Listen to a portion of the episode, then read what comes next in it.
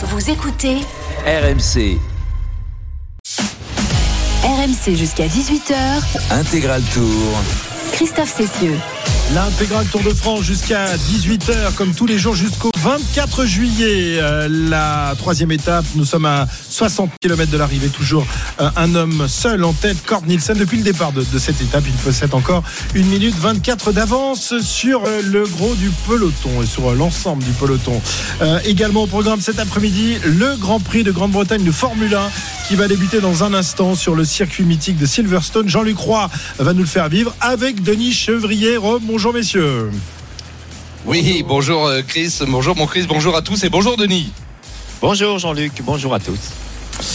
Euh, Jean-Luc, le départ dans, dans quelques instants maintenant à 16h pile sur le, le circuit de, de Silverstone. Tu nous en parlais tout à l'heure, euh, qui est euh, vraiment euh, se sont déchaînés et se sont rendus sur, euh, sur le circuit mythique, hein, qui est vraiment le cœur de la Formule 1 au monde. Absolument, c'est le, le circuit qui a été utilisé dès les débuts du championnat du monde et même avant. On rappelle que ce tracé de Silverstone a, été euh, fabriqué, construit euh, sur une piste euh, qui servait pour la RAF dans la deuxième guerre mondiale. Donc c'est un circuit qui est très rapide, un circuit qui n'a pas été altérant, notamment le faire évoluer, le sécuriser, mais on a conservé notamment toute la partie de, de Beckett, Maggot, Chapel, des enchaînements de virages à 250, 260 km heure. Et ça y est, on a le choix des pneumatiques. Et ça, c'est un élément très important pour le départ, puisque les stratégies sont ouvertes. Je rappelle qu'il a plu énormément sur ce tracé, notamment pour les qualifications, mais aussi pour les essais du vendredi matin. Et donc, Carlos Sainz, le leader, l'homme qui a établi la pole, la première de sa carrière, par pneumatique euh, soft sur la grille de Nicolas Latifi qui part en soft corps. Albon, Magnussen et Vettel, Denis, un choix stratégique très important de la part de Max Verstappen. Oui, je crois qu'on n'a pas fini de parler des pneus sur, ce, sur cette course parce que, comme tu l'as dit, il a plu euh, le vendredi matin, donc peu de kilomètres finalement sur le sec. On sait aussi que l'arrêt pneu ne coûte pas très très cher euh, sur le circuit de Silverstone, donc euh, les pneus, on va certes maintenant en parler beaucoup cet après-midi. Absolument. L'ensemble euh, de- des, pilotes sur la grille est en médium, à l'exception également de George Russell, le jeune Britannique, avec la deuxième des Mercedes sur la grille, qui est huitième, alors qu'il lui, le seul sur la grille de départ à avoir choisi des pneumatiques durs. Donc ça veut dire que, à l'inverse exactement de Max Verstappen, eh bien, il va essayer de prolonger lui sa présence sur la piste lorsque les autres pilotes, ses adversaires, vont s'arrêter pour changer de pneumatique. On sait qu'évidemment, un changement à minima est obligatoire puisqu'il faut utiliser deux types de sur les trois proposés par Pirelli. Et euh, on peut dire que dans les huit premiers de cette grille, je rappelle, Carlos Sainz en médium, euh, le poleman sur la première ligne, Max Verstappen à ses côtés sur la première ligne, mais à droite avec les pneumatiques soft. Et puis derrière, Leclerc avec la Ferrari, les médiums, Sergio Perez également, l'autre homme de chez Red Bull, Honda en pneumatique médium. Et puis la troisième ligne composée de Lewis Hamilton qui l'a emporté à huit reprises ici, dont je le rappelais tout à l'heure, la dernière fois dans des conditions polémiques puisqu'il s'était accroché avec Max Verstappen dans le premier tour. Hamilton est donc cinquième, c'est l'idole évidemment de tout un peuple ici, tout comme le jeune Britannique Lando Norris avec la McLaren qui est à ses côtés. Euh, Fernando Alonso est derrière. Très belle qualification pour Alonso avec l'Alpine. Lui aussi en pneumatique médium. George Russell, je l'ai dit, en pneumatique euh, dure. Et puis en trouvant son, euh, son coéquipier Bottas qui lui n'est que 12e, sous partir en pneumatique médium. Nicolas Latifi, et c'est une exception qui confirme la règle. Le, le Canadien, eh bien, il est la pole. Il a réalisé une très belle performance sur le mouillé avec sa modeste Williams. Il est dixième en pneumatique soft. Donc un départ canon à prévoir également pour Nicolas Latifi, tout comme Max Verstappen. Derrière, Pierre Gasly avec euh, sa, son AlphaTauri à moteur Ferrari et 11e. Il devance, je l'ai dit, Valtteri Bottas. On trouve ensuite Tsunoda, le japonais d'AlphaTauri, euh, qui lui partira en pneumatique médium également. Daniel Ricciardo seulement 14e avec l'autre McLaren. Et Esteban Ocon, le deuxième français, 15e avec euh, l'autre Alpine. Et puis on trouve ensuite Albon, Magnussen, Vettel, Schumacher et Qui ferment la, grille. En tout cas, beaucoup de tension, Denis, sur cette grille de départ avec évidemment Tom Cruise notamment qui est présent dans les. Oui, je crois que c'est comme traditionnellement ce, premier virage, il peut quelquefois réserver des surprises. euh, tout se met en place pour une belle course et il ne pleut pas encore. Allez, les pilotes seront d'abord brandir le drapeau vert en fond de grille pour signifier que tout le monde s'est bien immobilisé sur son emplacement. La tension est extrême dans les stands comme toujours. Tous les regards sont tendus évidemment vers la piste et vers les écrans de télévision dans le fond des stands. Les équipes techniques sont prêtes à intervenir. Le papa de Lewis Hamilton est présent également. Il est venu exceptionnellement. On le voit plus beaucoup sur les circuits, mais il est là tout comme le frère de Lewis. La tension est extrême. On l'a dit, il y a 180 000 personnes massées autour de ce tracé. Voilà, le commissaire bandit maintenant le drapeau vert. On allume les feux rouges et ça va être parti pour 52 tours de ce tracé de 5 km 891. Voilà, Max Verstappen. Eh bien, le plan a fonctionné. Il devance tout de suite Carlos Sainz alors qu'une énorme sortie avec une machine qui est partie en tonneau. Ouh là là là là. Il y a eu un accrochage. Alors, drapeau jaune de sortie, mais je pense qu'on va avoir certainement un drapeau rouge parce que j'ai vu une monoplace qui était euh, sur l'arceau de sécurité. Voilà, drapeau rouge évidemment. Toutes les, les, les monoplaces lèvent le pied. Alors, j'espère que ça n'est pas trop grave parce qu'apparemment, une euh, monoplace est partie en tonneau dans le fond de la grille là-bas. Je l'ai vu traverser le bac à gravier. Euh, Georges Russell est impliqué. Georges Russell lui sort de sa monoplace sans difficulté. Il y a une autre monoplace qui est sur ses roues là-bas, mais celle qui est plus inquiétante, eh bien, il a une roue, la roue arrière gauche de la Mercedes qui a été arrachée. Donc euh, ça s'est passé au niveau de la quatrième ligne. Et oui, on court, on court vers le bac à gravier.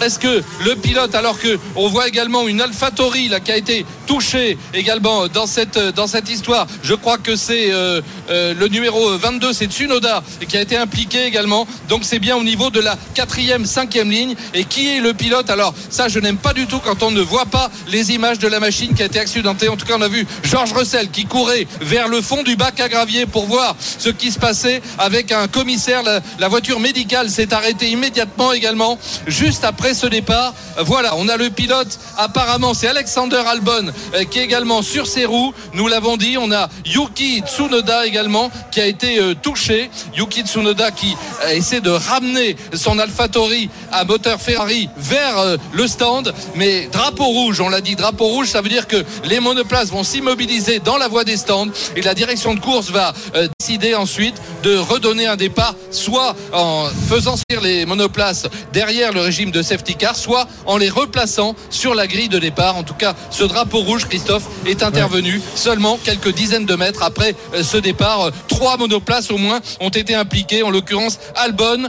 Chou euh, et Russell.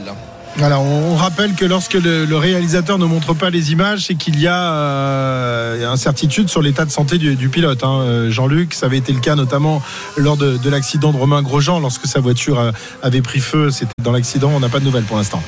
Bah non, absolument. Et on voit les commissaires qui, courent là-bas, effectivement, qui vont porter secours, effectivement, aux, pilotes. En tout cas, j'ai bien vu cette monoplace qui était à l'envers, hein, qui avait effectué un tonneau, qui était sur l'arceau de, sécurité et qui glissait à une vitesse encore très élevée, puisque l'accrochage a dû se produire à des vitesses de l'ordre de 200 km heure. On n'a pas vu l'image, là aussi. C'est là, ça, ça, c'est une erreur de réalisation, disons-le carrément, parce que c'est complètement anormal au moment du départ qu'on soit pas capable de nous montrer au moins les images du début de l'accident pour qu'on comprenne exactement ce qui se passe. En tout cas, Albon est impliqué, nous l'avons dit, a priori, ça devrait aller pour lui. Euh, le chinois Zhu, là, je n'ai pas vu la monoplace. George Russell, on a vu qu'il avait perdu la roue arrière. Et puis euh, Yuki Tsunoda, dont l'avant de la monoplace a été percuté. Je pense qu'Esteban Ocon a été impliqué également euh, dans cet accident. A priori, Esteban Ocon, euh, voilà, dont la, la monoplace, effectivement, elle est entrée en revanche dans le deuxième secteur. Elle a dû être abîmée, mais donc, je répète, Ocon, Russell, Zhu, Albon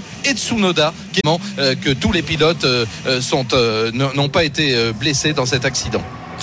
Ok, messieurs, bah, on revient vers vous dans, dans un instant. Jean-Luc, tu, tu m'appelles évidemment dès que savoir euh, quand sera reprogrammé le, le départ de ce Grand Prix de Grande-Bretagne qui n'a pas duré bien longtemps, malheureusement, avec cet accident spectaculaire intervenu dès le premier tour de ce Grand Prix. Nous revenons donc ici sur la route du Tour de France. Euh, Nous sommes à combien? On a, il, il s'est passé des choses, euh, Pierre, depuis tout à l'heure Oh, des petites crevaisons, des Oui. petits incidents. euh, qui, qui a eu des soucis euh, récemment, euh, Jérôme? Euh, Peter. Sagan, Peter Sagan qui s'est arrêté deux fois. Alors, je sais pas si c'était crevaison ou quoi, mais il est revenu dans le peloton, aucun problème. De l'équipe Education First aussi, non? Oui, il y a une vingtaine de kilomètres, mais je continuerai mon petit quiz pour te le faire deviner, euh, Pierre-Yves. On s'occupe comme on peut, Christophe. Ah bah oui, vous faites des petits quiz. Alors, ça, on a lancé la mode des quiz là tout à l'heure. Même on- hors micro on, maintenant. on va vous en proposer comme ça tous comme les au pronostic. Magnus Korsnissen lui a arrive dans la côte de Jennerstrand. Il lui reste un petit kilomètre à parcourir. Il a toujours une minute 30 d'avant. Fait le plein de bravo et de hurrah et de Magnus, Magnus, Magnus. C'est formidable. Son après-midi est formidable pour euh, le Moustachion First. Malheureusement, il y aura sans doute de, de victoire d'étape pour euh, Cord Nielsen parce qu'à un moment donné, ils vont quand même finir par se, par se réveiller. Peut-être pas tout de suite. On, on peut le laisser comme ça, se, se cramer jusqu'à combien de kilomètres de l'arrivée, euh, Cyril? Quand on a une 27 d'avance, ça, ça, ça peut aller très vite hein, en fin d'é- en fin d'étape. Oh, euh, oui, en fait, euh, compte tenu de la vitesse, euh, ça va pas très vite. Donc, euh, il est à trois portées d'arquebuse. Euh, donc, euh, dès que ça va, dès que ça va accélérer, Les, il sera rejoint. des arquebuses. Mais peut-être euh, même qu'il n'y aura pas besoin d'aller le chercher, comme on Type d'un Indien en plus. Hein. Donc c'est les, les flèches, ça, ça le connaît. Ah bon, on y arrive, Pierre-Yves. Nelson Nelson Poles a eu quelques soucis euh, techniques il, il y a quelques kilomètres. Paulès, donc, euh, qui est un véritable Indien, euh, amérindien. Ouais, hein. exactement, exactement. Exactement. Et sa, sa maman a été euh, une spécialiste de la course à pied. Elle a participé au, à un marathon il y a quelques années, euh, il me semble, Jérôme. Aux Jeux Olympiques de 1992. Mais ouais, quand même une famille de sportifs. Eh oui. Les. Jeux Olympiques qui se déroulaient en 92 à. Moment de, de sport, cette, euh, ces, ces Jeux de, de Barcelone. 16h10 euh, sur RMC. On vous rappelle que le Grand Prix de Grande-Bretagne de Formule 1 euh, eh bien, euh, a occasionné un, un gros accident dès le début de, de la course. Pour l'instant, on n'a pas de, nouvelles, à moins que, que Jean-Luc en ait, euh, concernant une nouvelle programmation de départ et concernant les, les nouvelles de- d'Alexander Albon. Jean-Luc, tu, es- tu es toujours là On a, on toujours rien. confirmé pour le moment. Le, seul dont on n'est pas vraiment de nouvelles, me semble-t-il, c'est Zhou, hein, le chinois. C'est lui dont la monoplace a dû euh, partir en tonneau, apparemment. Mais on a vu que l'image fugitive au moment du départ, aucun replay, aucun ralenti n'a été proposé. En tout cas, ceux que nous avons vus, eh bien, euh, comme je l'ai dit, euh, Yuki Tsunoda était sur la piste, tenté de ramener sa monoplace au stand. Esteban Ocon également avec la roue avant droite endommagée. On a vu également Albon sortir de sa machine et George Russell. Donc j'espère que tout va bien pour le chinois Zhou. Ok, euh, à tout à l'heure avec Denis Chevrier. On espère que la course pourra débuter dans, dans peu de, de temps. 59 km de l'arrivée. La moto RMC, tiens, on va aller se faire un, un bain de foule avec, euh, avec l'ami Arnaud euh, et les amis Arnaud et, et Marco, évidemment, les garçons. Et ouais, le dernier, euh, dernier bain de foule, en tout cas, dans une, euh, dans une difficulté répertoriée au Danemark pour Magnus Kort Nielsen, qui aura donc réalisé l'exploit de euh, s'emparer dans quelques instants des 6 points qui étaient mis en, en jeu au Danemark. Enfin, l'exploit, tout est, tout est relatif, mais en tout cas, c'est une euh, belle histoire et certainement euh, un passage du tour ici qui restera gravé dans sa mémoire. Et on le disait tout à l'heure qu'il pourra raconter à ses enfants et à ses petits-enfants avec une émotion euh, toujours aussi euh, vive. J'étais en train de, de regarder, messieurs, puisqu'on d'une une seule reprise, euh, le cas d'une troisième étape qui n'arrive pas au sprint. Et c'était en, en 2019 à Épernay lorsque Julien Alaphilippe s'était imposé et avait pris le, le maillot jaune. Sinon, les troisièmes étapes, les troisièmes étapes, pardon, arrivent toujours euh, au sprint depuis euh, 2016 et l'an passé, euh, c'était euh, notamment Tim Merlière qui s'était imposé. Voilà, il a fait un petit sprint, il lève le bras, magnifique. Magnus Kort Nielsen qui euh, salue le public euh, danois et c'était sa dernière aventure donc dans une ascension ici au, au Danemark. Mais évidemment, ce maillot à poids euh, qu'il euh, va conserver pour rentrer dans le nord de la France. Et on t'a vu aussi, Arnaud, euh, commenter euh, cette, vrai oui, oui, ce passage. On t'a vu au-dessus de la tête de Marco, debout sur les pédales pour apercevoir et faire signe derrière à la, au caméraman du nombre de points qu'il avait pris encore aujourd'hui, trois fois euh, premier au passage sur euh, les difficultés euh, passage de bidon là du côté euh, du peloton actuellement. On va chercher un rafraîchissement pour les coureurs de la Jumbo, notamment avec Sbaragli lui pour Alpecin qui emmenait il y a encore quelques instants le peloton pour Mathieu Van Der Poel, hein, évidemment pour aller chercher pourquoi pas une victoire aujourd'hui. Oh, ça sera compliqué. Non, du côté d'Alpecin, c'est pas pour Mathieu Van Der Poel, c'est pour Philipsen. Ok, 16h13. euh, dans un instant, on va accueillir euh, Julien Richard pour la, pour la musette. Il va venir avec son accordéon. Il l'a amené spécialement ici sur les routes danoises. Auparavant, euh, Wimbledon, Eric Salio avec. euh, on attend toujours Djokovic. On attend Alcaraz aussi. Ils vont, ils vont arriver à quel moment sur le Saint Il faut être patient, Christophe. Il Bah faut oui, être mais patient, bon. mais je vais Il te. pas patient. On est dimanche. Je vais te Déjà, narrer. dimanche, il n'y a, pas- y a pas de tennis habituellement. C'est la première année qu'on joue le dimanche. Oui, d'habitude, c'est mon day off. mais là, je, bon, voilà, je suis là, je suis, au, bureau, on va dire. Mais je vais te raconter une, une fantastique histoire celle de Tatiana Maria. Alors c'est une Allemande qui est pas très connue effectivement sur le circuit, euh, qui a eu un deuxième enfant il y a très peu de temps et qui est revenue sur le circuit et qui est en train de battre Yelena Ostapenko. Elle a des balles de match, l'Allemande, donc pour euh, se qualifier pour les quarts de finale. 6-5, 45. Ce serait une, une aventure extraordinaire, une histoire extraordinaire. Elle est entraînée par, par son mari qui est alsacien, Charles-Édouard Maria. Elle parle un petit peu français parce qu'elle joue les interclubs pour le Tennis Club de Paris.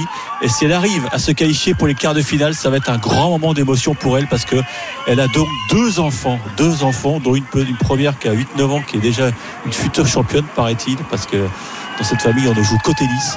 Et donc, euh, balle de match pour Tatiana Maria sur le cours numéro 1 face à Yelena Ostapenko qui, vous en doutez, a commis un paquet de ses yeux. C'est l'explosion dans son box. Et voilà, histoire incroyable. Tatiana Maria, donc qualifiée pour les quarts de finale de Wimbledon à 34 ans. 34 ans, deux enfants, maman de deux enfants, une jeune femme exquise. Et voilà, elle vit le plus grand moment de sa carrière. Elle est en quart de finale de Wimbledon. Incroyable. Il y a de belles histoires à Wimbledon cette année, mais c'est Mais souvent oui. le cas. hein. Eric, il y, a- il y a quand même beaucoup de surprises. Sur herbe, c'est vraiment euh, une façon de jouer tellement différente euh, au tennis. Eh ben, eh voilà, Tatiana Maria, c'est l'illustration. Elle fait que des coupettes, tu vois. Slice côté coup droit, slice côté revers.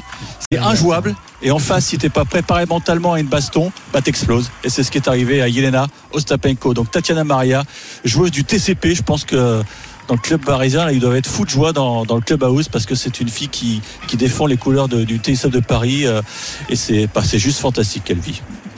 Eh ben voilà une belle histoire. Mais instant sur la route du Tour, 56 km à parcourir, 1 minute 3 d'avance pour Kort Nielsen. Je vous rappelle que le Grand Prix de Grande-Bretagne de Formule 1 lui a été interrompu dès le premier tour avec un, gros accident impliquant plusieurs voitures. On est toujours sans nouvelles euh, d'un pilote, du pilote. Je crois que c'est Zou hein, qui est impliqué dans, dans l'accident et qui est resté euh, longtemps euh, dans, dans, dans sa voiture. On prendra des, des nouvelles dans quelques instants avec Jean-Luc Roy. Le Grand Prix qui devrait débuter dans quelques minutes. Et, et on le vivra évidemment en direct sur RMC. À tout de suite.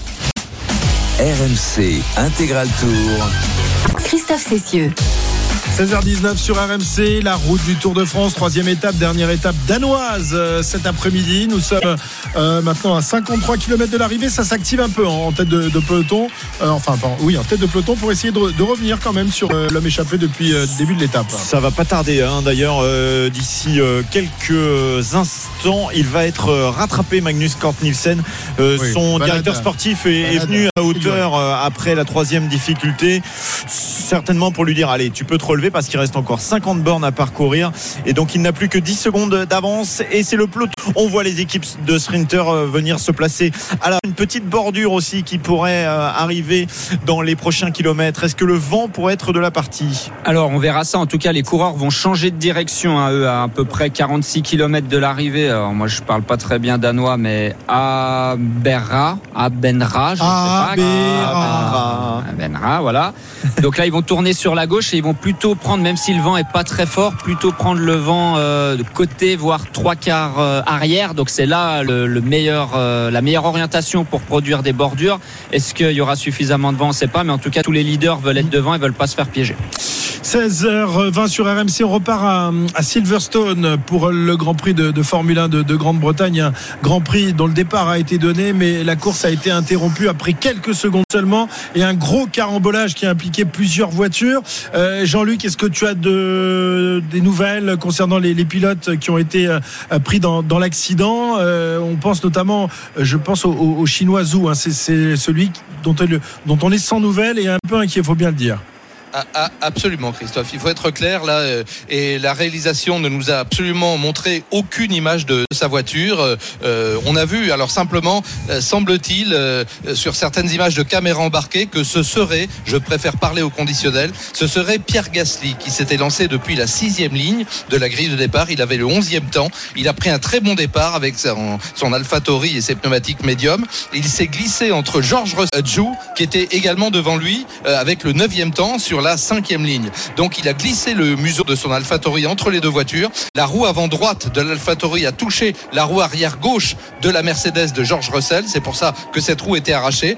Et du coup, la Mercedes est partie immédiatement à l'équerre. Elle est venue percuter de plein fouet euh, l'Alfa Romeo de Joe. Et est- a été projeté en tonneau euh, immédiatement derrière. Après, euh, évidemment, sa voiture disparaît. On est de l'ordre de 200 km/h à cet endroit-là. Et puis derrière, bah, il y a eu évidemment euh, Yuki Tsunoda, le japonais euh, Esteban Ocon avec son Alpine et Alexander Albon avec sa Williams qui sont venus percuter des débris euh, avec des dégâts plus ou moins importants. Mais ces pilotes sont rentrés au stand, comme tu le soulignais. L'un des, des nouvelles. Julien Febro donnait des nouvelles il y a quelques instants. A priori, euh, le, le pilote aurait euh, été extrait de, de sa voiture et aurait été dirigé vers, vers l'hôpital, mais on n'en sait pas plus. hein. C'est c'est les informations à prendre évidemment au conditionnel, mais c'est que comme il n'y a aucune image, ce sont sans doute des, des rumeurs plus que, que des informations qui Il faut circulent se pour le moment. méfier des affirmations. Ouais, ouais, Je ouais, me rappelle malheureusement tragiquement de l'accident d'Ayrton Senna où les rumeurs les plus débiles. Euh, donc le, le- le nouveau départ euh, n'est pas encore programmé, j'imagine. On prend soin du, pilote et on va dégager euh, sa voiture et,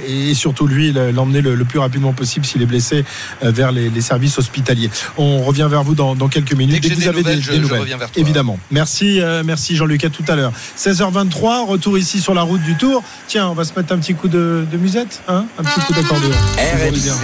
La musette du Tour de France. L'accordéon adoucit les, les mœurs. Ouais, les mœurs. du Tour de France, c'est pas facile. Julien Richard est là. Comment il va Salut Julien tout le monde. Comment ça va? Bah, formidable. Ça se passe bien Très comme un gardon. Très comme un gardon prêt pour à- l'instant. Tu veux rester encore quelques jours supplémentaires Ah, ouais. il, il parle le danois. Il connaît tous les Danois de, de la route quand même. Il les a tous rencontrés depuis le début. Hein. tu dis incroyable quand même. Tu as fait des progrès hein, incroyables en danois. hein. Ouais. Reste tranquille parce que j'ai des mots à te faire apprendre euh, en Aïe. danois. juste. Aïe aïe aïe. Et c'est aïe. pas méga évident. Euh, oui, c'est vrai que c'est un peu l'heure du bilan pour, euh, pour le Danemark. Ces trois jours passés qui ont été assez, assez formidables. Et ce matin, au village départ, on a croisé une Danoise qui parle français. Euh, on n'en a pas croisé beaucoup. euh, donc là, on en a profité pour discuter avec elle. En fait, euh, qui surplombait cette zone de départ, il y avait deux immeubles magnifiquement décorés. euh, 170 balcons décorés avec des drapeaux danois et jaunes du Tour de France. Elle habite justement dans cet immeuble. Elle a passé 30 ans en France, en Bretagne, messieurs. Ah. Donc elle parle parfaitement français. Euh, Et celle qui a joué l'entremetteuse justement avec l'organisateur ASO pour récupérer des drapeaux jaunes avec le logo du Tour de France qui, au passage, ont été facturés à la ville hein, par, par l'organisateur. Bon, écoute, il n'y a pas de petit profit. C'est en tout cas une vraie fierté euh, pour Randy ces trois jours passés euh, avec le Tour de France dans son pays. C'est vraiment impressionnant. Quand j'ai vu la présentation des équipes à la télé euh, l'autre soir, on était émus. euh, on avait vraiment une boule dans la gorge tellement c'était impressionnant. Tout le monde a pleuré, je crois. Je suis fière de mon pays d'accueillir un, événement comme ça, de cette taille-là, et de le faire aussi bien.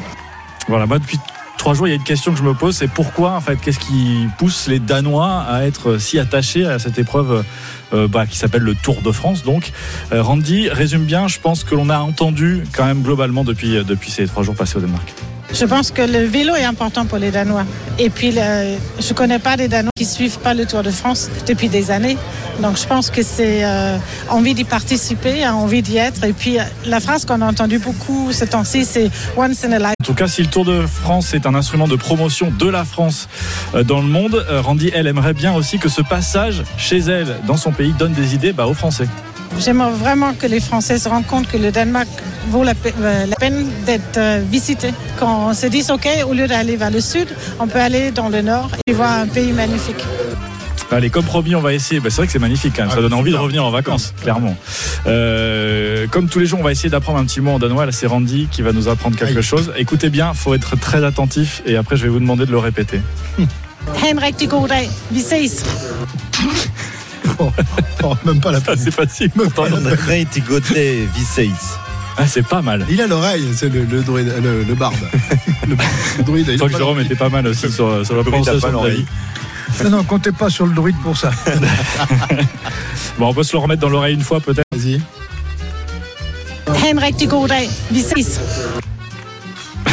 Allez, Bon, sachez que ça veut dire une passer fois. une bonne journée et à Ah bientôt. bah merci, c'est sympa. Et pour terminer un truc un peu plus facile là, je pense que tout le monde l'a.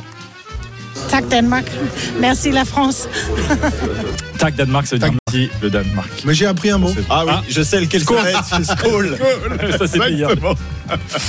Skoll, voilà, c'est c'est- c'est ça, Skoll.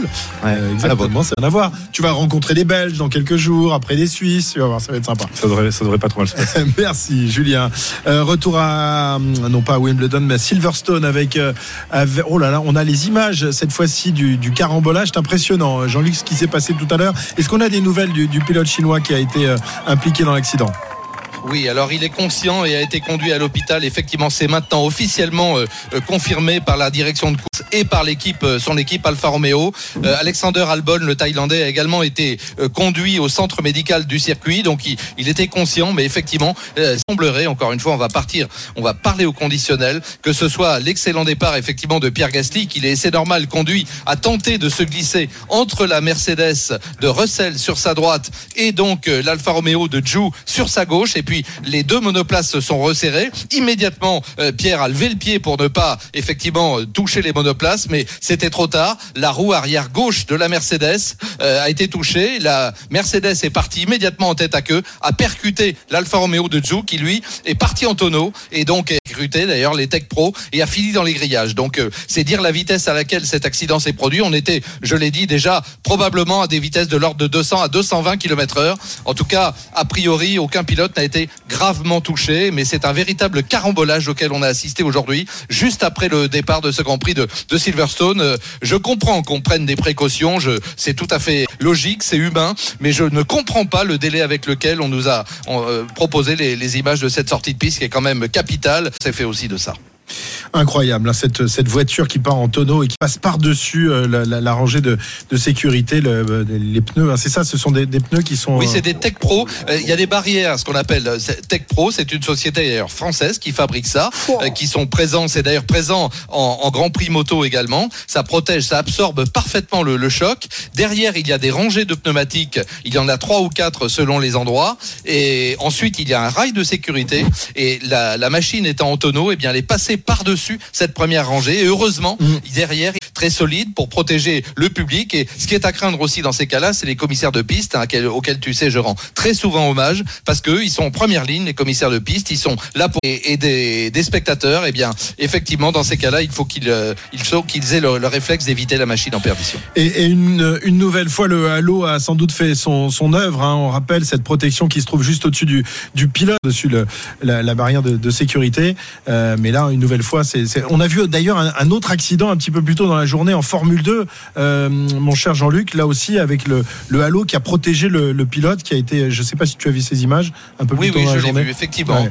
Oui, oui, non, mais de toute façon, bah, c'est de, le, le, le pilote est dans une espèce de cage d'acier, un petit peu comme ce qui se fait depuis très longtemps en NASCAR, hein, aux États-Unis, euh, sur les, les courses sur ovale, où il y avait très souvent, et il y a toujours très souvent, des crashs à plus de 300 km/h. Donc, effectivement, le, le pilote est inséré et, et encadré euh, au milieu de, effectivement, ce, ce, ce halo qui, qui, le, qui le protège. Mais de toute façon, c'est une sécurité supplémentaire pour le pilote, bien évidemment. Avant, il y avait l'arceau de sécurité qui était derrière et qui, là aussi, euh, faisait son office. Mais Euh, le Grand Prix devrait quand même re- recommencer, Oui. euh, hein, sans, sans doute un peu plus tard dans, dans Je l'après-midi. crois qu'on répare également les éléments de sécurité, tu vois, c'est la raison pour laquelle ça prend un petit peu de temps. Et on essaie de réparer les monoplaces, puisque celles qui pourront être réparées pourront prendre le deuxième départ, bien sûr. On a le droit de travailler dans les stands actuellement. D'accord.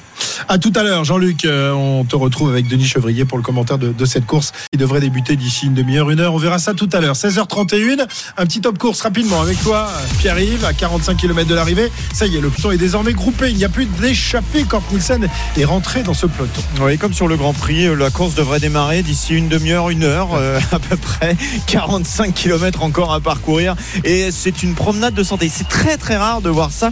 On est sur les horaires les plus lents. euh, prévus par euh, le roadbook, c'est-à-dire une arrivée là vers euh, 17h35, 17h40. C'est vraiment pas encore euh, lancé. Il y a quelques instants encore, le peloton était vraiment sur euh, une grande rangée. On contrôle tranquillement car Radio Tour et euh, les équipes de sprinters qui vont euh, tranquillement se mettre en place. 16h32, nous revenons dans un instant sur la route du Tour de France. On aura également euh, euh, un œil attentif à ce qui se passe à Silverstone, le départ du Grand Prix de Grande-Bretagne euh, eh bien, aura lieu dans, dans quelques minutes, on l'espère, une fois que euh, le pilote euh, chinois Zhu aura été évacué du, du circuit. Il a été blessé, mais a priori, ses jours ne sont pas en danger. Il est soigné actuellement le circuit. 16h32 à tout de suite sur RMC. RMC Intégral Tour. Christophe Cessieux. La troisième étape du Tour de France qui semble enfin s'animer. On va en parler dans, dans un instant. Euh, nous sommes à 40 km de l'arrivée. Euh, Kort Nielsen, le Danois, a été repris il y a, il y a quelques minutes maintenant. Le peloton est un petit peu nerveux tout de même. Hein. Euh, puis arrive à, à l'avant avec les, les équipes de sprinters qui commencent à, à se présenter à l'avant. Et Ouais. Comme hier, on se méfie aussi du, du vent euh, sur ces derniers kilomètres. Donc, euh, quand euh, ça passe, euh, à d'être euh, bien placé. C'était le cas il y a quelques instants et euh, ça a failli coûter cher. hein. Un coureur de l'équipe euh, Cofidis là, euh, qui a évité un îlot euh, central. Ça va quand même jouer un peu le vent là sur ces derniers kilomètres. Bah bien sûr, en tout cas on voit que la tension est en train de monter. Là ils ont changé de direction, ils vont avoir vent plutôt favorable trois trois quarts arrière, donc on sait que c'est l'orientation très dangereuse. Euh, la dernière ligne droite par contre sera vent de face hein, pour le sprint, ça c'est une donnée assez 800 importante à, à prendre en compte. Il faudra pas euh, là la, la vitesse du peloton a accéléré, les équipes de, de favoris pour le classement général se sont repositionnées à l'avant. Voilà, ça va aller de plus en plus vite. Euh, la vitesse, le stress va monter aussi. Donc attention, pareil aux aménagements routiers, etc. Mais on sent que la tension euh, commence à augmenter fortement. Arnaud sur la moto? Ouais, je vous confirme, hein, je vous confirme que ça a vraiment accéléré. Là, on était à, à 60 km/h là sur euh, la tête de, peloton. Alors les routes se sont en plus euh, élargies euh, et du coup, eh bien, ça, voilà, ça, ça favorise aussi cette accélération du peloton. Et puis pour que le vent, là sur la portion en tout cas dans laquelle se trouve le peloton actuellement, il est trois quarts d'eau. Voilà, donc, donc évidemment favorable à, des équipes qui voudraient mettre en place un coup éventuel de, de bordure. Attention quand même parce que il n'y a pas vraiment de, de, de secteur de, de route euh, de, qui soit découvert de manière continue. On a quand même souvent des arbres euh, qui, euh, se mettent sur, le côté de la route. Donc bon, pour l'instant, euh, pour l'instant, faut rester, euh, faut rester vigilant, mais on n'a pas, on va dire, le, le secteur idoine pour mettre en place la bordure. Très bien, 16h38. Je vous rappelle que le Grand Prix de Grande-Bretagne de Formule 1 a été interrompu dès le premier tour à la suite d'un très gros carambolage qui a impliqué plusieurs euh, voitures. Deux euh, pilotes sont actuellement soignés au centre médical du euh, circuit de Silverstone. Le pilote chinois Zhou et Alexander Albon. Le Grand Prix qui devrait redébuter, mais pour l'instant, on n'a pas d'horaire de redémarrage de ce Grand Prix de Formule 1. Neuf, Nous, on a retrouvé notre Dédé. C'est une bonne nouvelle. Il est où ce dé Ouais, c'est une bonne nouvelle, André Bancala. Il... ça serait au, mieux je devrais être à Dunkerque au moins que je fasse l'étape. Euh, non je suis pas du tout à Calais je suis calé en revanche. Je suis calé sur le bord de la route euh, à- au kilomètre 170 donc euh, vraiment assez proche de l'arrivée où euh, euh, les routes se sont très très largement élargies. On a, on, a, on a quitté ces portions euh, sous les arbres et, euh, et sous les sous-bois avec des petites routes qui serpentent, qui grimpent un petit peu et qui descendent pas trop. Là, on est sur de très très grandes lignes droites avec euh, un peu de champ et, et comme on le disait tout à l'heure, assez peu d'endroits propices à, à des bordures, d'autant plus le vent que je viens de, de mesurer avec, euh, avec mon anémomètre de voiture Anémone, est de l'ordre de anémone. 4 km heure. Avec mon anémone, bien sûr, avec mon anémone de vent. Donc c'est quand même pas énorme. On n'est quand même pas, euh, on n'est pas sur le grand belt. Hein. Est-ce que comme hier euh, sur l'autoroute, là, c'était vraiment après la course, tu euh, La petite sirène euh, ici, c'est en effet de- à la mode. Euh, oui, je, je- bah, ça dépend qui j'ai derrière moi. Ça dépend si j'ai des, des gens que je connais ou pas. Euh, Tu vois, genre euh, des gens qui m'appellent en disant mais euh, ta voiture est horrible, des choses comme ça. Tu vois, c'est Ah triste pas- à mourir d'entendre ça. Ah, hein, je peux, je de peux te dire part. que tu- on, on peut pas le rater le Dédé. Il a une voiture jaune fluo, on dirait un énorme canari. Euh, il se balade avec des lumières, avec, avec des, des sirènes. Il y, a, il y a un avantage ici. Il y a un avantage ici, c'est que les ambulances sont jaunes fluo. Ah. Donc ça c'est pratique parce que les gens qui me voient arriver de loin se, se, Font des se mettent directement dans le C pour me laisser passer. oui, J'espère Eh oui. que t'as- pas à sortir ton brancard pour aller en ramener quelques-uns à l'hôpital quand même. hein. Tout va bien de ce côté-là. Donc, J'espère donc pas, ta, non. ta- ta voiture, c'est J'espère toi qui la ramènes avec tes petites mains jusqu'à jusqu'à jusqu'à Dunkerque Ouais. Ah, c'est sympa, ça fait une Bah petite trotte bah quand même. Un petit rallye là. hein. Ouais, ouais, j'en connais qui prennent, j'en connais, je connais des pistolets qui prennent l'avion. Euh, et puis, bah non, Euh, nous, euh, nous, on va rapporter. Alors moi, ça va, parce que ça, c'est relativement confortable. Mais le gros Léon, euh, 18 Oh, Léon, tonnes avec avec un balai devant. ça va être, ouais, ouais, ça va être sympa, oui. Ah, il va balayer toutes les autoroutes allemandes et, et Oui. hollandaises et belges. Ah, bah, C'est- il va balayer. ça. Ouais, il va, il va balayer 950 km. Il va avoir les, les poils qui frisent hein, sur le balai euh, en fin de journée. hein. Le brave. Bon, ben mon Dédé, on te souhaite une bonne route. Fais attention à toi quand même, t'endors pas, hein, parce qu'autrement on sera obligé d'envoyer une Non. vraie ambulance jaune de, de- de- de- euh, danoise ou allemande. Manquerait plus que ça. Ouais, ouais, Manquerait bah, plus que ça, histoire de me faire vanner un peu plus, tu vois. non, ça, non, non, oui, ça, on non, sera prudent. Et, et- Pouvoir bramer. Merci mon Ouais. Dédé, on se, on se retrouve après-demain parce que demain tu seras sur la route pendant que nous on sera à la piscine. C'est comme ça, c'est la vie. Merci Oh André. là là, mais c'est pas possible ça. Après-demain. Allez, bonne route à vous et bon vol. Merci. 16h42 sur RMC. euh, retour à, à Silverstone. On va arrêter de plaisanter parce que euh, en Angleterre, c'est évidemment l'inquiétude qui, qui domine après l'énorme carambolage tout à l'heure dont ont été victimes plusieurs pilotes euh, de, dès le départ de ce Grand Prix de, de Formule 1. Euh, Jean-Luc, est-ce que tu as des, des nouvelles? On rappelle que euh, l'accident est intervenu dès, dès les premières secondes du Grand Prix.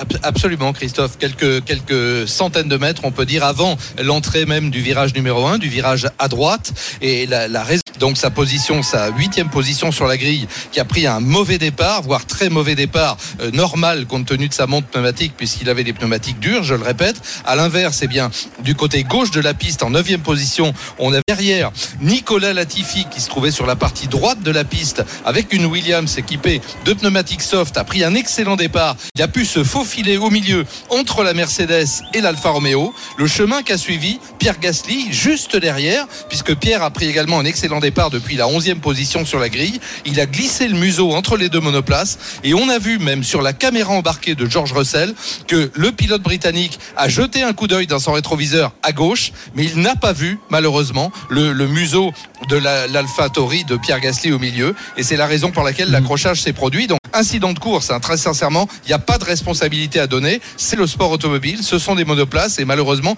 les roues peuvent s'engrainer les unes les autres. C'est ce qui s'est passé. Donc euh, la roue avant droite de Pierre Gasly a percuté la roue arrière gauche de la Mercedes de, Russell, qui est parti instantanément à 90 degrés, qui est venu percuter l'Alfa Romeo euh, du chinois Zhou, qui est parti immédiatement en tonneau, euh, qui s'est retrouvé sur le sur le sur l'arceau de sécurité et sur le halo, effectivement, et qui a glissé comme ça, qui a traversé le bac à sable pratiquement sans le toucher, et qui est venu euh, partir en tonneau au-dessus du de sécurité. Donc a priori, le pilote est toujours évidemment en examen. C'est le cas aussi d'Alex Albon parce qu'il y a eu un deuxième accident derrière, engendré bien sûr par le premier. Les pilotes qui ont vu ce qui se passait devant eux, eh bien ont sauté sur les freins immédiatement. Euh, Valtteri Bottas euh, notamment ou Daniel Ricciardo. Et derrière, Sébastien Vettel est venu percuter Alexander Albon. Vettel qui partait de l'avant-dernière ligne est venu percuter l'arrière de la Williams, qu'il a envoyé dans le mur, cette fois du côté droit des stands. Et ça a entraîné le- les chocs avec Esteban. L'analyse de, de cet accident, Christophe, avec les images qu'on a enfin fini par nous Ouais. proposer du côté de la réalisation. Alors sachez que les deux pilotes euh, se trouvent actuellement encore au centre médical. Ils sont tous les deux conscients, mais on ne connaît pas la, nature de, de leur blessure ni la, gravité de, de celle-ci. Euh, ok Jean-Luc, Denis Chevrier est toujours avec nous. Denis, euh, tu confirmes ce que dit Jean-Luc, à savoir qu'il n'y a pas de, responsabilité. C'est la course automobile qui est, responsable en, quelque sorte de, cet accident. Il n'y a pas de, faute euh, sur la, tête d'un ou de l'autre des pilotes? Non, non, je crois que la, la piste l'a très bien décrit, une succession de, de, proximités qui sont plus que des proximités, qui deviennent des contacts et euh, à ces vitesses-là, euh, ça s'en va effectivement très loin. Je crois que c'est une des images, je crois qu'on peut quand même retenir, c'est effectivement la, violence des chocs, tant contre le rail d'un côté que la vitesse à laquelle la, la voiture du, du pauvre dessous va dans les grillages. C'est d'une part toute la qualité d'absorption des grillages et c'est aussi la qualité des voitures au niveau de la sécurité. C'est-à-dire qu'il y a quelques décennies, un accident comme ça, il y aurait eu trois, quatre voitures qui seraient parties en feu et ça aurait été quelque chose d'abominable. Là, finalement, c'est juste la résistance humaine vis-à-vis des chocs. Est-ce que euh, c'est suffisant ou est-ce que ça entraîne des, des dommages qui peuvent être partiels ou quelquefois un petit peu plus longs? Merci Denis, merci Jean-Luc. On vous retrouve dans, dans quelques minutes. On, Donc, on a l'heure de départ, hein, l'heure de départ, oui. 15h56. 15h56, donc 16, dans une ouais, dizaine de minutes. 16h56 puisqu'il y a une heure de, 16h56, de décalage. Ouais, d'accord. Ok, donc ça repart dans une dizaine de minutes. On sera avec vous évidemment pour vivre euh, ce Grand Prix de Grande-Bretagne interrompu dès euh, les premières secondes du Grand Prix. Euh, 16h47. En attendant, hum, tu pointes sur la course rapidement avec toi, euh, Pierre-Yves? Ah mais c'est compliqué hein, de vous expliquer tout ce qui se passe euh, parce qu'encore à parcourir sur cette étape peloton euh, groupé, euh, peloton euh, qui euh, roule tranquillement. hein. c'est le moins qu'on puisse dire. On est sur une petite moyenne aujourd'hui, mais mais mais évidemment la grande bagarre va débuter parce que cette fois il y a une ligne d'arrivée et il faut la franchir en premier. Et dans un instant, nous accueillons une grande championne française qui a fait sa carrière, la suite de sa carrière au Danemark. Cathy Marcel, ancienne championne du monde de cyclisme, sera avec nous. Une vieille connaissance de, Cyril Guimard, évidemment. On connaît tout le monde dans le vélo. On sera avec Cathy dans, dans un instant en direct euh, de Rosenborg pour euh, cette troisième étape du Tour de France. C'est tout de suite. RMC Intégral Tour. Christophe Cessieux. 16h49 sur RMC. On vous l'a dit dans 7 minutes maintenant, départ du Grand Prix de Grande-Bretagne. Deuxième départ, le premier euh, bien, a donné lieu à un accident. Euh, pour l'instant, on vous rappelle que deux pilotes euh, ont été blessés, plus ou moins sérieusement. On vous donnera des nouvelles un peu plus tard lorsque on en aura. On accueille maintenant dans notre studio une grande championne française euh, qui, euh, ah, qui en a décroché des titres. Euh, des titres de championne du monde 1990, des titres de championne de France. Le Tour de la CE. C'était quoi Bonjour Cathy Marsal. Bonjour. Le Tour de la CE, c'était une sorte de, de- de Tour de France euh, à l'époque, c'est ça Tout à fait. euh, bah, C'était organisé par Asso. Donc euh, c'est euh, le tour qui a été la reprise de- du, du Tour de France qu'il y avait dans les années 80, dans les dernières années des années 80 et en 92 ils ont organisé euh, le- ben, en 90 le Tour Ouais. de la CE, donc le Tour de la communauté au- communauté eu trois ou quatre éditions. Eh oui. Oui, parce qu'on n'avait plus le. Le, Tour de France féminin avait disparu euh, parce que euh, il était un peu en désaccord avec euh, ASO qui organisait le Tour de France masculin et donc un peu, le, un peu les, les dénominations en quelque sorte. Surtout, ouais, c'est- ça, oui. Cathy, vous êtes installée au Danemark. Oui. Depuis combien de temps Ça fait 17 ans que j'habite 17 ans. ici. Pourquoi le Danemark? Eh bien, vous savez, j'étais euh, dans une Coupe du Monde à Rotterdam, en fait, Ouais. la dernière Coupe du Monde euh, de l'année. Et puis, euh, il y a deux filles de l'équipe Team Sat, qui est basée donc à Copenhague, qui sont venues me voir dans ma chambre et qui ont dit Ben, Catherine, on voudrait que tu sois notre directeur sportif l'année prochaine. Ah, ça donc, euh, pas, je les ai regardés dans les yeux et je dis vous, moi, vous me faites arrêter le vélo, là Donc, euh, bon, ben, c'était le bon moment. J'ai passé mon, mon, mon brevet de, de, de, de cyclisme et puis, euh, puis je me suis lancé dans l'aventure. Donc, j'étais basé à Copenhague. Et puis, le sponsor s'est arrêté. Je suis resté là-bas. Je me suis donné six mois de réflexion euh, pour savoir ce que je voulais faire après ma carrière. Et puis, j'ai commencé des études. Euh, J'ai refait un bachelor en nutrition et santé pendant trois ans et demi. Et puis après, on se sent aspiration danoise. Euh, On vous donne le chômage même si vous n'avez pas travaillé euh, pendant une période délimitée, mais quand même. Euh, donc ça vous aide à financièrement à euh, de l'aide qui nous est apportée. Donc euh, on, on cherche du travail très vite et puis ça m'a pris, je sais pas moi, cinq mois je crois et j'avais trouvé un, un travail à plein temps dans la dans la grosse compagnie euh, pétrolière Maersk. Et j'étais directrice de leur Sur les prochaines journées. Mais c'est vrai que ce, ce pays est attachant, hein, Cathy. Euh, on, on se sent bien au au Danemark, euh, on se sent bien accueilli déjà quand on est étranger et, et- et quand on est citoyen danois, euh, c'est- c'est c'est magnifique ce pays. Tout a l'air de, de bien marcher. Puis les gens n'ont pas l'air de se plaindre toutes les cinq minutes comme c'est le cas dans dans d'autres pays, no- notamment le nôtre. Ouais, peut-être pas ouvertement, on va dire.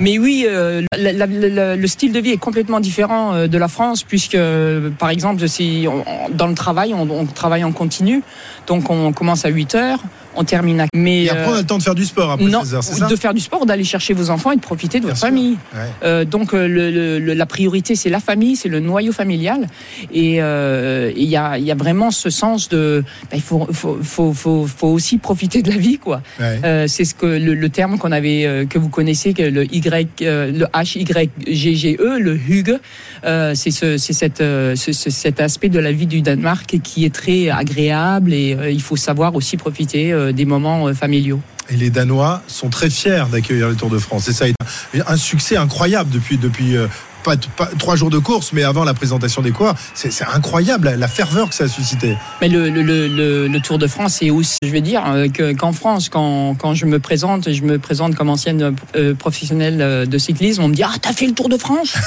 Mais c'est la première question qui vient. Ouais. Euh, et euh, il y a une fierté énorme. Ils étaient très frustrés de l'année dernière à cause du sûr. Covid-19, euh, de- d'a- d'avoir dû repousser d'une année, mais ils étaient de, de drapeaux danois, Ouais. mais non-stop. Quoi. Ah, Et puis aujourd'hui, ça a encore été le cas tout à l'heure. euh, Kort Nielsen, dans, dans, dans les petites côtes de quatrième catégorie, on serait cru dans l'Alpe d'Huez quand même. hein. C'est clair. Bah, c'est- nos Alpes d'Huez, hein, je ne vais pas vous mentir. Oui, parce que c'est vrai que c'est assez plat quand même. hein, c'est ça, quoi. Voilà, un peu le problème quatrième catégorie, c'est- tout ce qu'on a. Oh, c'est bien quand on, euh, au moins on, on se- on ne s'use pas dans les, dans les montagnes. Euh, vous continuez à faire du vélo Vous êtes toujours dans, le- dans le monde du, du- du cyclisme, Cathy? Là, dernièrement, non, je, je travaille dans une maternelle. Je suis assistante maternelle. En fait, j'adore les enfants. Et souvent, je trouve Oui. qu'ils sont, ils sont fabuleux. C'est mieux quand ils sont ados, vous avez raison. Oui, oui, oui, oui, ado, euh, non, Ils sont à cet âge-là, ils ont déjà tous un vélo, il paraît. Je- on prend le, on va sur une, un stade de basketball là, qui est juste à côté de notre, euh, notre maternelle. Et puis, je mets des, je mets des, des cônes. Et puis, hop, c'est parti, on fait des slaloms. Cyril, parle-nous un peu de, de Cathy Marsal, qui a été une grande championne, qui faisait partie de la, la génération évidemment de Gianni Longo, qui, qui a recueilli un peu tout- toutes, les, toutes les lumières, tous les projecteurs, parce qu'elle a un palmarès extraordinaire. Mais si on avait une Cathy Marsal aujourd'hui, ce serait une star, une star en France, parce que son palmarès, hein, quand on a été championne du monde, euh, quand on a gagné le, le Giro, médaille un peu partout, euh, franchement, quel palmarès incroyable. Bien, euh, Je crois que c'est le deuxième palmarès Voilà, après, c'est ça. après Gianni Le Longo. problème, c'est qu'elle était en même temps que Gianni. J'ai- j'ai- j'ai pre- je regrette presque qu'elle soit au Danemark parce que si elle était euh, euh, en France à la tête, euh, par exemple, du cyclisme féminin à la fédération, je pense qu'elle avait beaucoup apporté. Et d'ailleurs, elle a été à la tête de la fédération euh, danoise. Et je crois que ça fait trois ans que tu as arrêté. C'est en Et- 2019, oui. Et- Entra- en- vous étiez entraîneur de l'équipe de Du Danemark, Du Danemark, ouais. Bon, et on a vu les progrès des, des Danoises et du cyclisme danois au moment où elle était à la fédération danoise. On en aurait vraiment besoin. Bah oui, bah oui, bah oui. on a- ouais, Mais Cyril, on s'est fâché avec ASO, alors maintenant avec la fédération, Ah bah. on va avoir du mal à rentrer Bah, en y a- France. hein, Cyril et la Fédé, c'est une vieille histoire. Mais il reste histoire. ici, il a dit. Ah oui, oui, il reste ici, il est très bien. Lui aussi a été Oh, les. Bretons au Danemark, ils sont, ils sont pas mal. Euh, Cathy, un mot sur le, le Tour de France féminin qui va donc renaître de ses cendres dans, dans quelques semaines. Euh, J'imagine que ça vous fait plaisir de, voir que le, cyclisme féminin est de nouveau euh, en pleine promotion et qu'on essaye justement de, le pousser à, nouveau. C'est clair, hein, on a vu un gros boom euh, de ces dernières années du cyclisme féminin. Les structures se sont vraiment développées au niveau professionnel. Il y a beaucoup d'équipes professionnelles hommes qui ont en parallèle leur équipe féminine. Et l'UCI qui a poussé pour euh, des salaires minimales, euh, pour, euh, vraiment euh, forcer que ben, le, le cyclisme se, se professionnalise d'une manière bah, aussi financière. Il faut, il faut, faut Bien le sûr. dire, c'est un travail. Euh, ça prend beaucoup de temps de s'entraîner un peu plus. Euh, donc euh, ça, ça a porté ses fruits et on voit bien que le cyclisme féminin maintenant euh, a, pris, a pris de l'ampleur et des épaules. Malheureusement, vous ne serez pas sur le, le Tour de France féminin parce que vous avez du, du boulot. Quoi, Bah, hein. j'ai du taf. Oui, il y a les petits qui vous attendent. Il y a les petits. Merci Cathy d'être venue dans, dans le studio Je vous en RMC. prie. C'était un plaisir de, de- de vous voir. Ça fait longtemps qu'on vous avait pas vu. Moi, j'ai une Bah, je suis là toutes les trois semaines. Eh ben, on aura l'occasion de, reparler ensemble. Merci Cathy Marsal d'être venue. On repart tout de suite à, à Silverstone parce que le deuxième départ du Grand Prix de Grande-Bretagne est imminent. Jean-Luc Roy et Denis Chevrier pour nous commenter cette course. Oui, oui, tout à fait, Christophe. Effectivement, les monoplaces ont quitté maintenant la, la voie des stands. Alors, moins, eh bien évidemment, ceux qui n'étaient pas en état de repartir. Les deux pilotes, évidemment, qui ont été conduits au centre médical. Euh, le chinois Ganyu Tsu, dont on rappelle qu'il est conscient. On n'a pas exactement de renseignements sur l'état de ses blessures. Georges Russell ne repartira pas non plus. Il a été en interview tout à l'heure. Il a exactement décrit la situation euh, telle que nous l'avions évoquée il y a un instant. Il a été touché donc par euh, la monoplace de Pierre Gasly. À partir de là, il n'a rien pu faire. Il avait pris un très mauvais départ à cause de son choix de pneumatique, à cause des pneumatiques dures. Il n'avait aucune adhérence au moment du départ. Et bon, bah, ça fait partie des stratégies de course là aussi. Donc a priori, les autres pilotes devraient être sur la, la grille de départ. Et on reprend l'ordre initial puisque les monoplaces n'ayant pas passé la deuxième ligne du safety car sur la piste, eh bien, on va retrouver Carlos Sainz en pole position avec les pneumatiques se retrouver quatrième. Lewis Hamilton retrouve sa cinquième place. Lando Norris la sixième. Derrière, on a Fernando Alonso 7e, Nicolas Latifi et lui 8e de fait, puisque euh, Nicolas Latifi évidemment avait dépassé déjà dès le départ, on l'a dit, euh, dépassé Georges Russell et Ganyutsu. Donc euh, il se retrouve en 8e position. Il y aura ensuite Pierre Gasly qui se retrouve lui 9e. Pierre Gasly donc involontairement évidemment impliqué dans cet accrochage. Et puis Bottas, Sunoda, Ricardo, Ocon 13e, Magnussen, Vettel, Schumacher et Stroll. Voilà le départ de ce Grand Prix dans quelques secondes. Les pilotes sont maintenant en train de s'immobiliser sur la grille de départ. On va donc euh, partir. Euh, trois tours auront officiellement été couverts dans le cadre de ce Grand Prix. On est dans le troisième tour maintenant, euh, qui donc on revient à la longueur initiale, puisque je le répète, toutes les voitures n'ayant pas passé la deuxième ligne de safety car sur la piste, eh bien, on revient à un départ et on revient à l'ordre original et originel. C'est la raison pour laquelle Max Verstappen retrouve sa deuxième position sur la grille de départ. Espérons évidemment que cette fois-ci tout se passera bien et que ce départ va s'effectuer dans de bonnes conditions. Les monoplaces s'immobilisent maintenant sur la grille de départ. Là aussi, on va la voiture de sécurité s'est placée derrière la voiture médicale. On va allumer les feux, c'est le cas. Et à l'extinction des feux, ça va être parti. Est-ce que Carlos Sainz, cette fois, euh, avec une montre pneumatique identique à celle de Max Verstappen, va pouvoir conserver sa position? Il essaie de tasser mais à l'intérieur, Verstappen essaie de passer en force. Et bien non, ça ne passera pas pour le moment. Peut-être dans le deuxième virage. En tout cas, pour le moment, Carlos Sainz parvient à se maintenir devant. Et derrière, on a les deux Red Bull très agressifs. Max Verstappen, Charles Leclerc. Ouh là là, beaucoup de confusion également dans le troisième virage. Mais les monoplaces se frottent mais ne se touchent pas. Et Carlos Sainz est toujours leader de ce Grand Prix pour le moment avec sa Ferrari. Max Verstappen est en deuxième position. Charles Leclerc en troisième. Perez quatrième. Hamilton cinquième. Norris sixième. Et Pierre Gasly qui après un très bon départ cette fois qui est en septième position. Beaucoup de fric au milieu du paquet avec euh, là euh, effectivement presque un contact entre Max Verstappen et Charles Leclerc. Ah c'est très chaud. Hein. Là, les pilotes décidément sont extrêmement chargés en adrénaline au début de, de ce Grand Prix. Denis, euh, maintenant on va essayer effectivement de reprendre un petit peu ses esprits. Oui, la tentative de Charles Leclerc était très très audacieuse. Et... Très beau et très tendu donc ce départ du, du Grand Prix de, de Grande-Bretagne. Cette fois-ci c'est passé, pas d'interruption, pas de nouvelle interruption. On vous retrouve dans quelques minutes, messieurs, pour la suite de ce Grand Prix. 17h01, nous, nous sommes à, à 20 km de l'étape la plus ennuyeuse, euh, peut-être pas de l'histoire du Tour, mais depuis longtemps quand même. hein. Euh, je crois que la dernière, c'est euh, Jérôme Coppel qui avait participé énormément. Il était sur la moto. Il n'y avait pas eu d'échappée du tour du tout. C'était la cinquième Ah oui, étape bien sûr.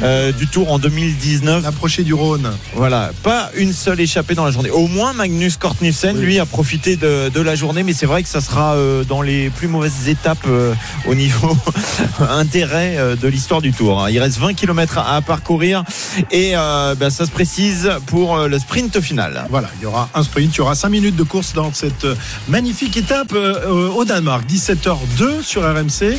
Ben, on revient dans, dans un instant, évidemment, sur la Ah, il y a une Ah, chute là, chute à 20 km, peut-être Maxime, Maxime ouais. Maxime euh, qui a chuté. Bon, c'est pas trop grave, il va pouvoir se relever, mais voilà, la tension augmente euh, plus on s'approche de l'arrivée quand même. Allez, 17h02, les infos dans un instant et on revient pour euh, le final de cette étape. À tout de suite. RMC Intégral Tour.